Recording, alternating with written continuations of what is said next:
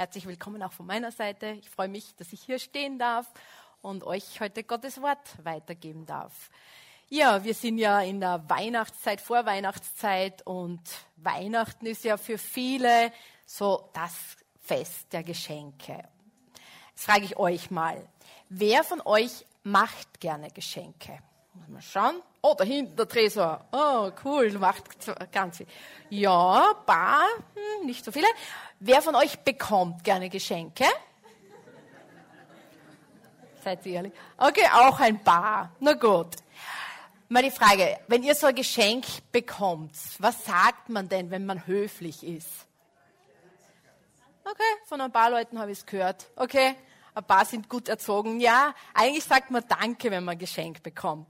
Und ich kann mich noch so erinnern, als ich Kind war, war das für meine Eltern oder für meine Mama total wichtig, wenn man irgendwas bekommen hat, irgendeine Kleinigkeit. Sag Danke, du musst Danke sagen. Und ich weiß nicht, kennt es auch vielleicht, wenn ihr Eltern seid, dass ihr euren Kindern sagt, man muss Danke sagen. Und als Kind hat mich das total genervt, hat mal halt Danke gesagt, weil es so sein muss. Aber heute, wenn ich so zurückschaue, denke ich mir, das ist eine voll gute Angewohnheit, wenn man sich bedankt, wenn man ein Geschenk bekommt. Also ich finde, es ist schön, wenn man Danke sagt, wenn man ein Geschenk bekommt. Und ich möchte mit euch heute über ein Thema sprechen, vielleicht wisst ihr schon, über Dankbarkeit. Genau, ich denke mir, es ist ein Thema, das eigentlich immer wieder aktuell ist, ob es jetzt vor Weihnachten ist oder ob es um Geschenke geht, Geburtstag. Dankbarkeit ist etwas, was man eigentlich immer leben kann. Und ich möchte mit euch einen Text lesen. Hallo. Äh, und wenn ihr eine Bibel mit habt, dann schlagt die Bibel auf. Und zwar lese ich mit euch heute aus Lukas 17 die Verse 11 bis 19. Wenn ihr keine Bibel mit habt, keine Angst. Es wird auch da an die Wand gebeamt. Also Lukas 17, 11 bis 19. Und es begab sich, als er, also Jesus, nach Jerusalem wanderte, dass er durch das Gebiet zwischen Samarien und Galiläa zog. Und als er in ein Dorf kam, begegneten ihm zehn aussätzige Männer. Die standen von ferne und erhoben ihre Stimme und sprachen, Jesus, lieber Meister, erbarme dich unser. Und da er sie sah, sprach er zu ihnen, geht hin und zeigt euch den Priestern.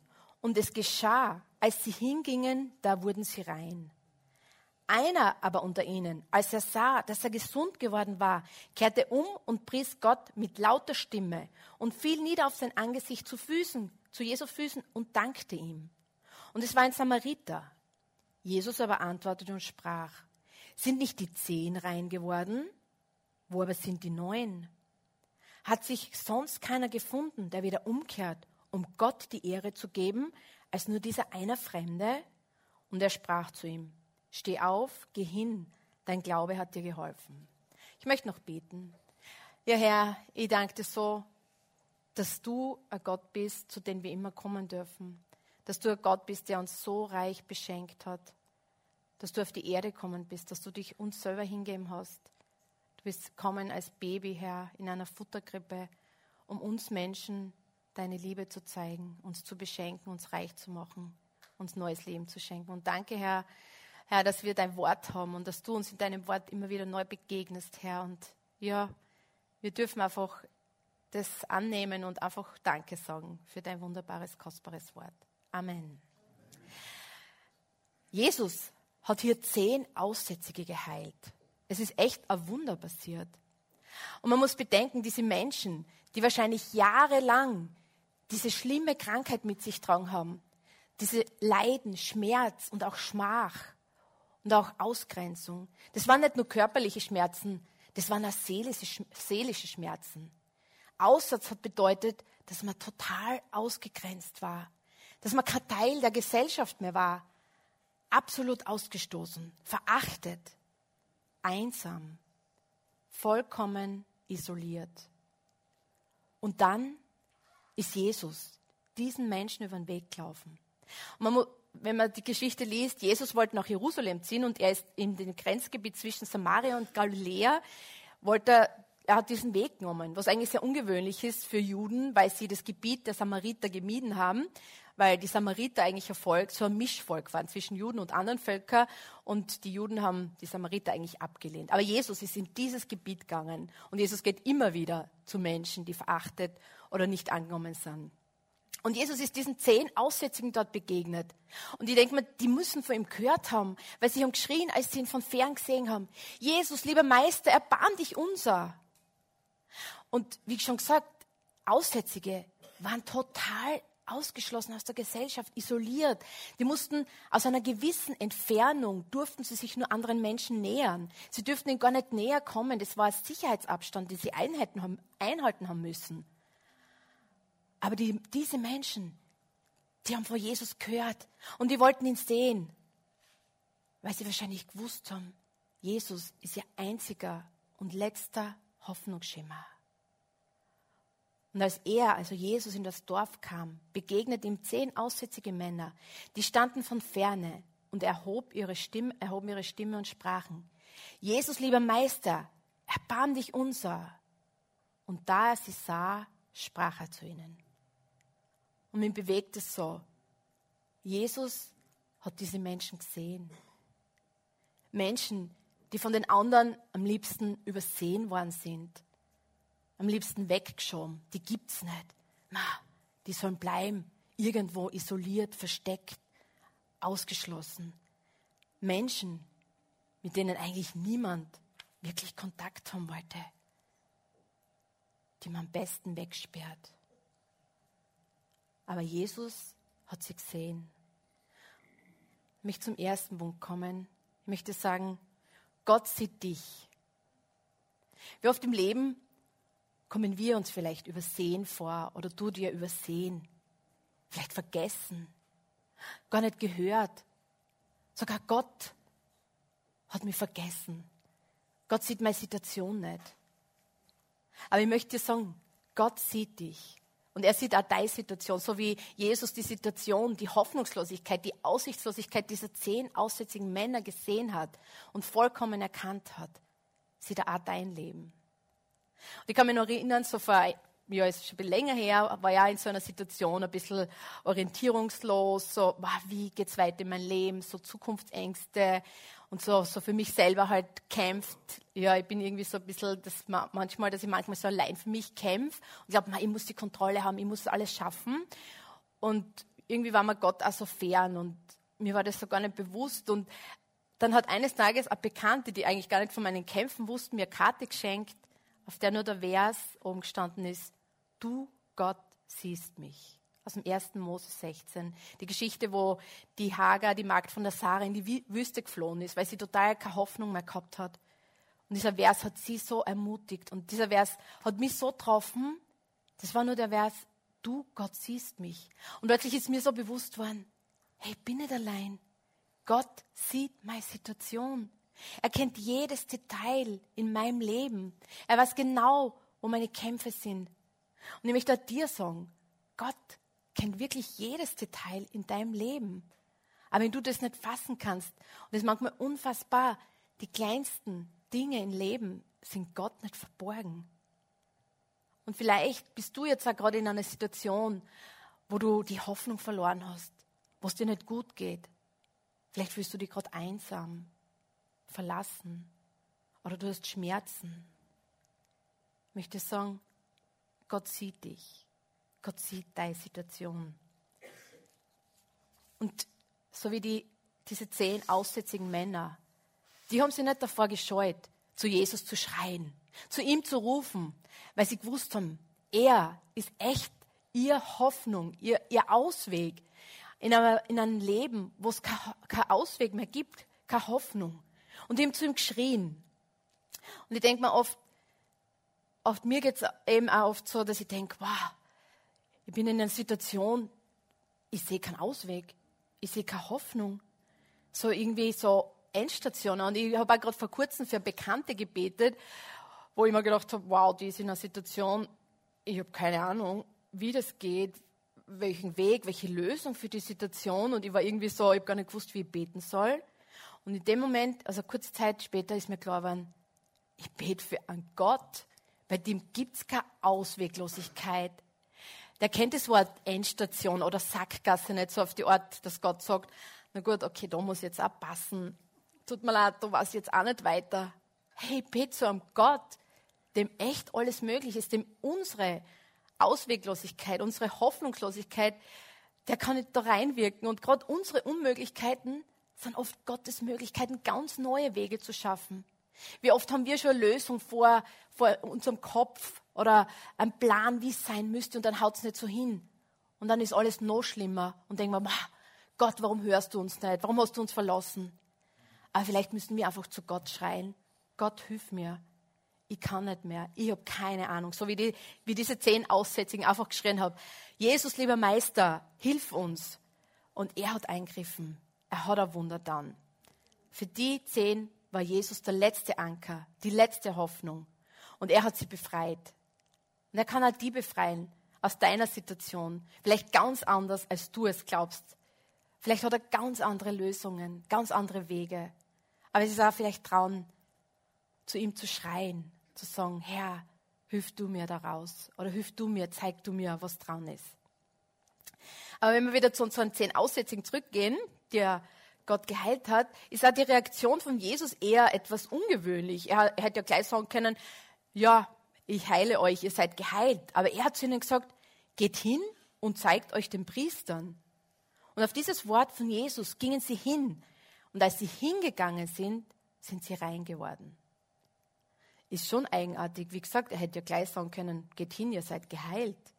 Aber man muss bedenken, in dieser Zeit, wenn jemand aussätzig war, und wenn diese Person glaubt hat, er ist wieder rein, es kann ja sein, dass diese, dass diese Krankheit sich wieder bessert und die Person hat gesagt, ich bin wieder gesund, hat er nicht einfach sagen können, ich bin wieder gesund, ich komme wieder, ich bin wieder Teil der Gesellschaft, sondern der erste Weg war zu den Priestern. Und wenn der Priester diese Aussätzigen oder diese Geheilten für rein erklärt hat, dann durften sie wieder an der Gesellschaft teilnehmen.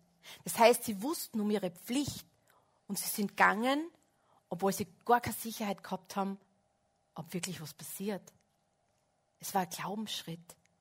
Sie sind gegangen im Glauben und in der Hoffnung, dass auf das Wort Jesus, dass sie auf das rein und geheilt sind. Und sie gingen zu den Priestern und sie wurden geheilt.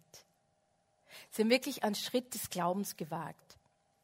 Und das ist was passiert. Und ich glaube auch vielleicht manchmal in unserem Leben braucht es auch, wenn wir auf ein Wunder warten, für den einen oder anderen einen Schritt des Glaubens. Und wenn es nur das ist, dass du sagst, Jesus, ich vertraue dir. Ich habe keine Ahnung, was jetzt passiert, was gut ist, aber ich vertraue dir, dass du mir aus dieser Ausweglosigkeit, aus dieser Hoffnungslosigkeit rausholst. Mach du, was gut ist. Ich bin überzeugt davon, dass Gott da Wunderbares tun kann. Ich möchte zum nächsten kommen. Dankbar Jesus hat diese zehn Aussätzigen ja geheilt. Aber wenn wir den Text lesen, ist nur einer zurückgekommen, der sie bedankt hat. Eigentlich krass, oder? Jesus hat diesen zehn Männern ein komplett neues Leben geschenkt. Er hat ihr Leben erlöst, errettet aus Hoffnungslosigkeit, aus Trostlosigkeit, aus Einsamkeit, aus Schmerz, aus Ausgestoßensein. Und einer hat erkannt, was das bedeutet und ist zurückgekommen zu Jesus und hat sich bedankt. Es steht, aber einer unter ihnen, als er sah, dass er gesund geworden war, kehrte um und pries Gott mit lauter Stimme und fiel nieder auf sein Angesicht zu den Füßen Jesus und dankte ihm. Und es war ein Samariter. Jesus aber antwortete und sprach, sind nicht die zehn rein geworden? Wo sind aber die neun? Einer von ihnen ist umkehrt und hat sich bei Gott bedankt, was er für ihn getan hat. Und Jesus selbst war, kommt mir vor, fast ich weiß, erstaunt oder wo sind die anderen neun? Warum kommen sie nicht zurück und geben Gott die Ehre und bedanken sie für das, was er getan hat? Und ich denke mir, vergessen wir nicht auch allzu oft und zu schnell, wie viele wunderbare Dinge und große Dinge und auch kleine Dinge in unserem Leben passieren, was Gott macht. Und vergessen wir dann nicht auch oft, ihm die Ehre zu geben oder ihm zu danken.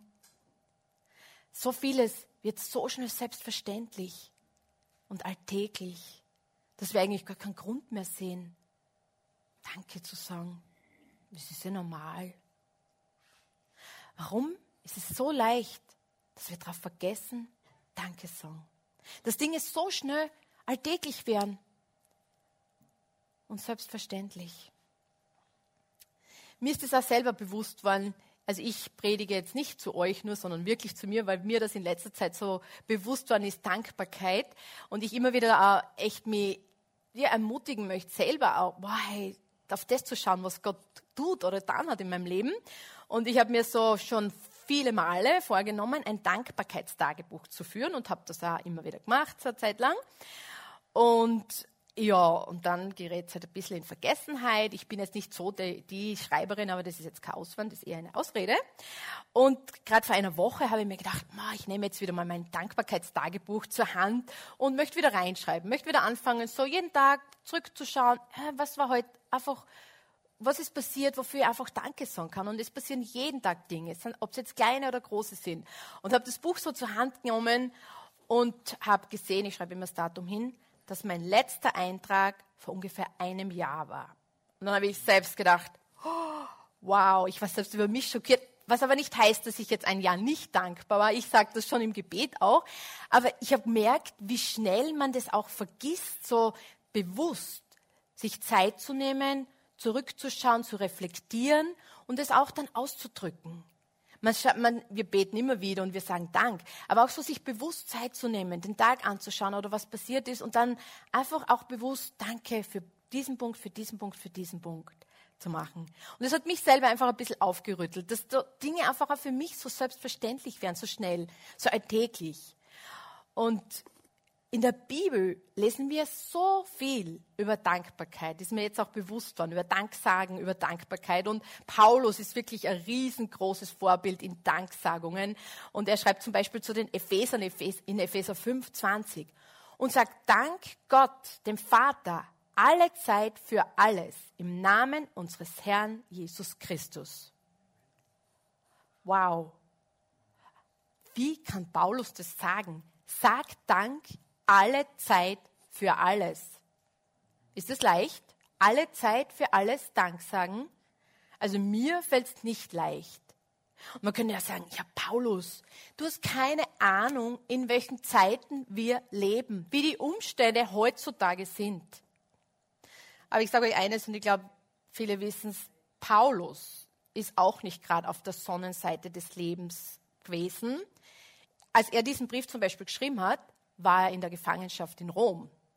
Dann hat Paulus auch nicht wirklich in friedlichen Zeiten gelebt. Es waren politische Unruhen. Das Land war von Römern besetzt. Es war Ungerechtigkeit. Sein persönliches Leben. Menschen haben ihm nach dem Leben trachtet. Er war immer wieder im Gefängnis. Sie wollten ihn aus dem Weg räumen. Er hat sich um viele Gemeinden gekümmert, die er gründet hat, wo die Situationen durchaus nicht immer einfach waren. Viele Mühen, viele Sorgen. Aber er sagt in der Situation, Sag Dank Gott, dem Vater, alle Zeit. Für mich ein riesengroßes Vorbild.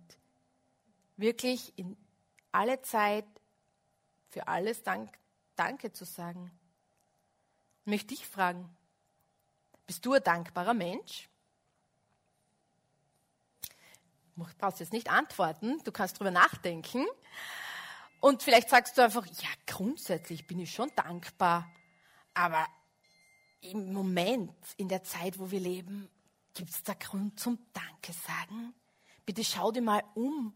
Die Situation, die Welt, wie es jetzt ist, das Chaos, das Leid, die Unsicherheit, die Teuerungen.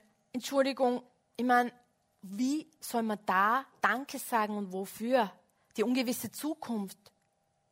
Was ist der Grund geben zum Danken? Also, ich kann durch, also der eine oder andere sagt, na, da gibt es halt mehr Grund zum Jammern und Klagen oder vielleicht rebellieren und demonstrieren und was weiß ich was. Aber danken, hat es jetzt in unserer Zeit, in unserem Leben noch einen Platz? Ist das nicht ein veralteter Gedanke? Dankbarkeit? Klingt da irgendwie so altmodisch, oder? Und wem soll ich überhaupt danken? Ich meine, ich muss mir alles selber erarbeiten, oder? Oder kämpfen.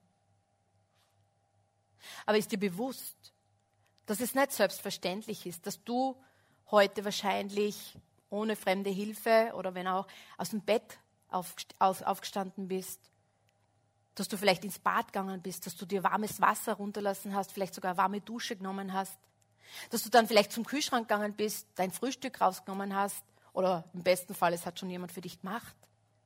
Und wenn was ausgeht, dann fahrt man ins nächste Geschäft oder du gehst ins nächste Geschäft, wenn du eigenes Auto, äh, du gehst oder fährst sogar, wenn du eigenes Auto hast.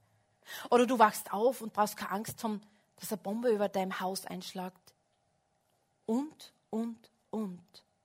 Ich glaube, es gibt so viel Grund, dankbar zu sein. Wie reich sind wir eigentlich? Wie gesegnet sind wir? Ist uns das eigentlich bewusst? Ich merke selber, wie schnell ich Dinge vergesse. Dinge, die gut sind oder gute Dinge, die passieren, wie schnell ich die vergesse, wie schnell sie so alltäglich wären oder selbstverständlich.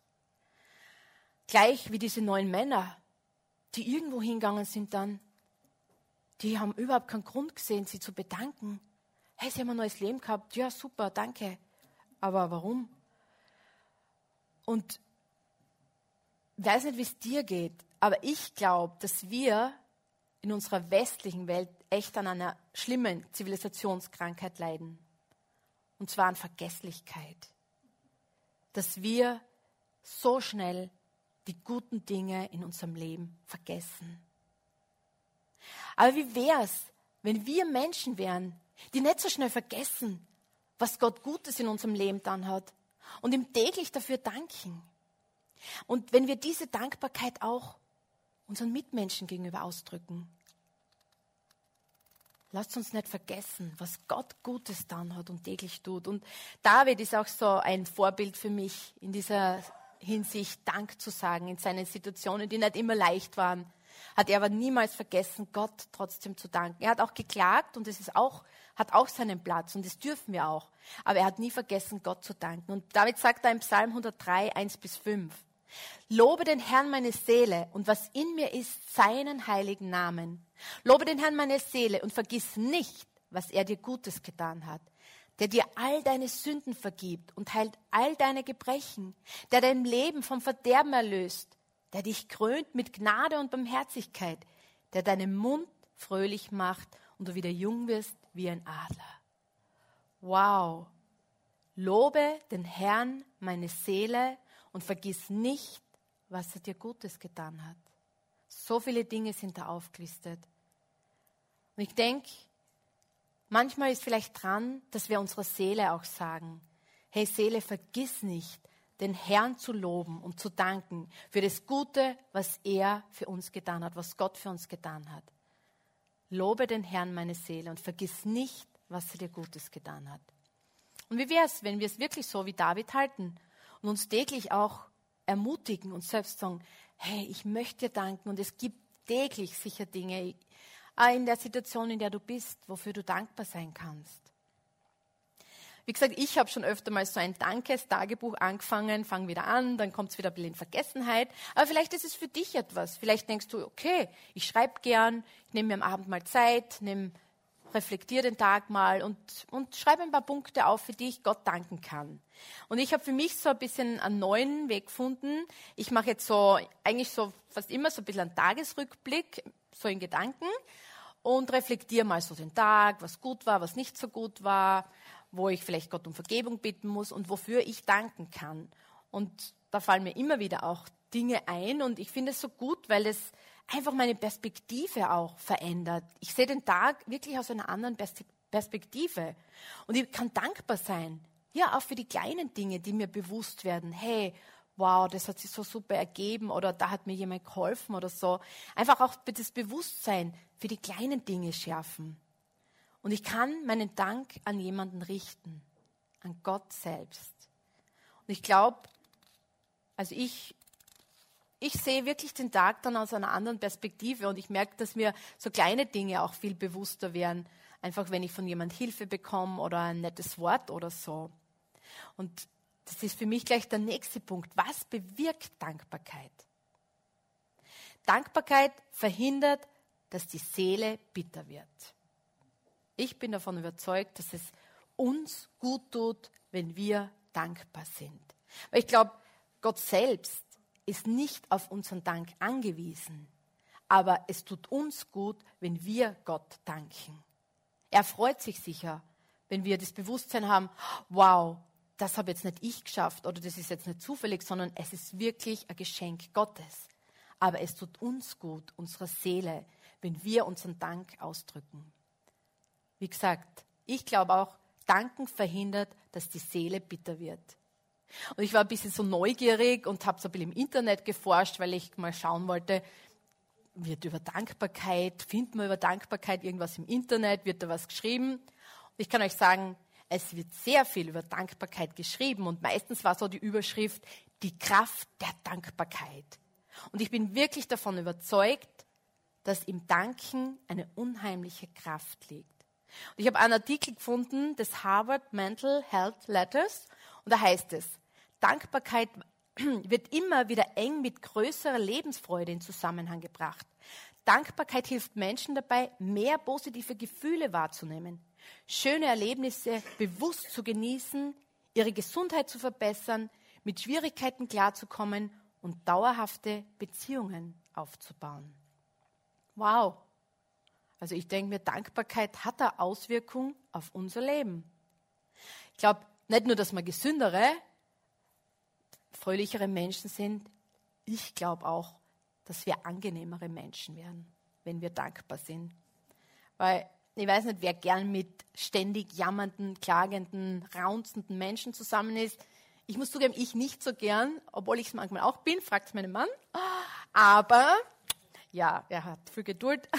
Aber ich denke mir, Dankbarkeit ist echt etwas, was die Atmosphäre verändert.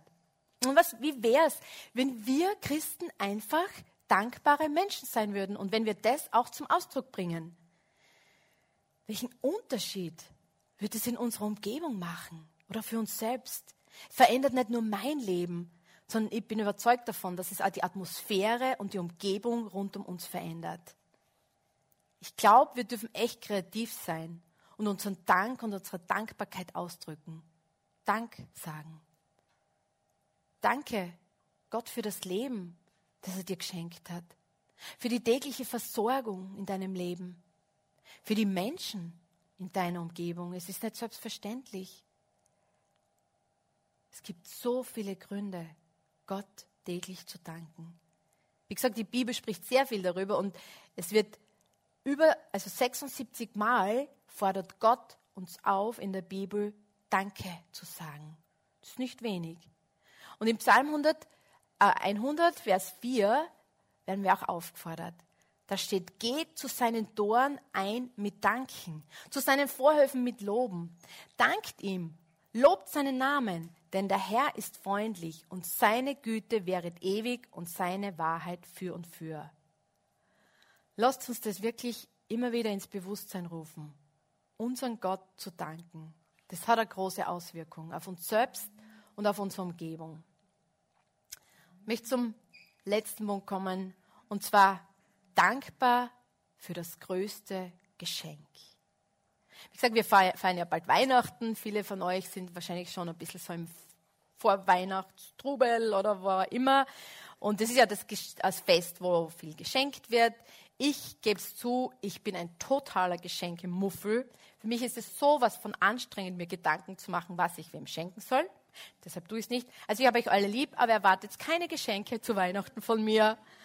Na, aber zu Weihnachten dürfen wir uns über das größte Geschenk aller Zeiten freuen, über Jesus Christus selbst.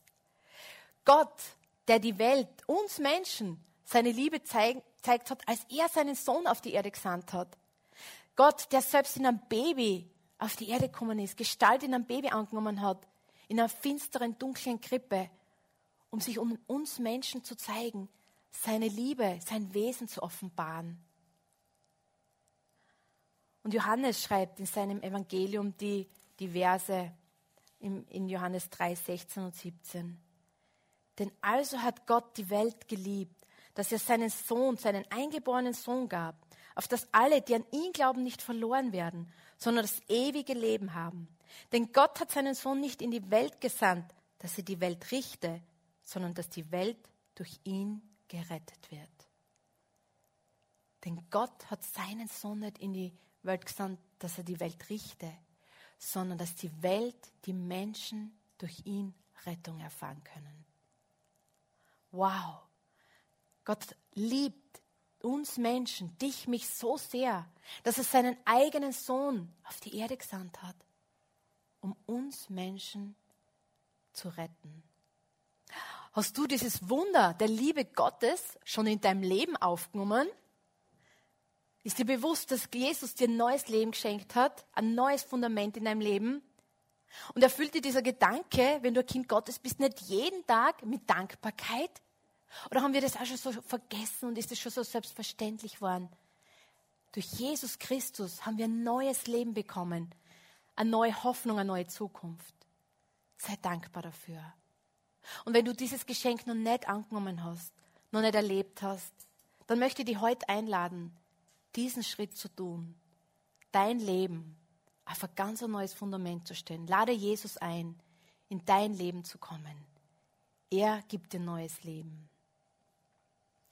Gott selbst ist in Gestalt eines Babys auf die Erde gekommen, um sich uns Menschen zu zeigen, um uns Menschen Rettung zu bringen. Was für große Liebe muss das sein und wie sehr muss uns das je, jeden Tag mit Dankbarkeit erfüllen. Und das dürfen wir heute, wir Menschen, jeder Einzelne, noch erleben, wie damals vor 2000 Jahren. Dieses Geschenk der Liebe Gottes. Gott selbst hat sich offenbart, weil jeder einzelne Mensch für Gott wertvoll ist. So wie diese, diese zehn aussätzigen Menschen auch für Jesus wertvoll waren und er sie gesehen hat, sieht Gott jeden einzelnen Menschen. Und er will, dass jeder Mensch mit ihm Beziehung hat, in Beziehung mit ihm leben darf. Ist das nicht Grund genug, dankbar zu sein? Aber lasst uns nicht so sein wie diese neun von den zehn Aussätzigen, die so schnell vergessen haben, was Gott in ihrem Leben down hat und ihm ja vergessen haben zu danken, ihm die Ehre zu geben. Lasst uns diese Adventzeit in einer bewussten Haltung der Dankbarkeit begehen. Und auch vielleicht für Menschen, die gar keine Hoffnung mehr haben, keinen Grund sehen, Danke zu sagen. Wirklich so ein Lichtstrahl der Dankbarkeit sein. Hoffnung bringen in eine hoffnungslose Welt. Und lass uns diesen Dank auch zum Ausdruck bringen. Und vielleicht ist es für dich dran, dass du deinem Ehepartner, deiner Ehefrau, deinem Ehemann mal öfter Danke sagst für die Dinge, die ja so selbstverständlich täglich passieren. Oder dass du mal zu deinen Eltern gehst und dich bedankst, was sie in ihrem Leben für dich geleistet haben. Und wenn du noch bei ihnen wohnst, da auch sagst, danke für das, was ihr täglich für mich tut. Oder du gehst mal zu deinen Nachbarn, klopfst an und bedankst dich für, die gut, für das gute Zusammenleben, für die schöne Nachbarschaft. Und wenn du sagst, nein, ich habe ja gar keinen Kontakt, dann kannst du hingehen und dich bedanken, dass es so eine friedvolle Nachbarschaft ist und du kannst gleich einen Weihnachtsgruß mitnehmen. Wie viele Nachbarschaften leben in Streit und Zank? Ich glaube, wir dürfen da irgendwie einfach unseren Dank zum Ausdruck bringen und vielleicht macht Gott was ganz Neues draus und benutzt es. Oder du, du bedankst dich bei deinen Arbeitskolleginnen für die Arbeitskollegen, Arbeitskolleginnen, für die gute Zusammenarbeit. Ich glaube, wir dürfen unseren Dank ausdrücken. Und ich bin überzeugt davon, dass Gott was daraus machen kann. Lasst uns in dieser Zeit echt ein Wohlgeruch sein. Ein Wohlgeruch, der die Atmosphäre verändert durch Dankbarkeit. Paulus sagt in seinem Brief an die Kolosser, und alles, was ihr tut mit Worten oder mit Werken, das tut alles im Namen des Herrn Jesus und dankt Gott, dem Vater, durch ihn. Amen.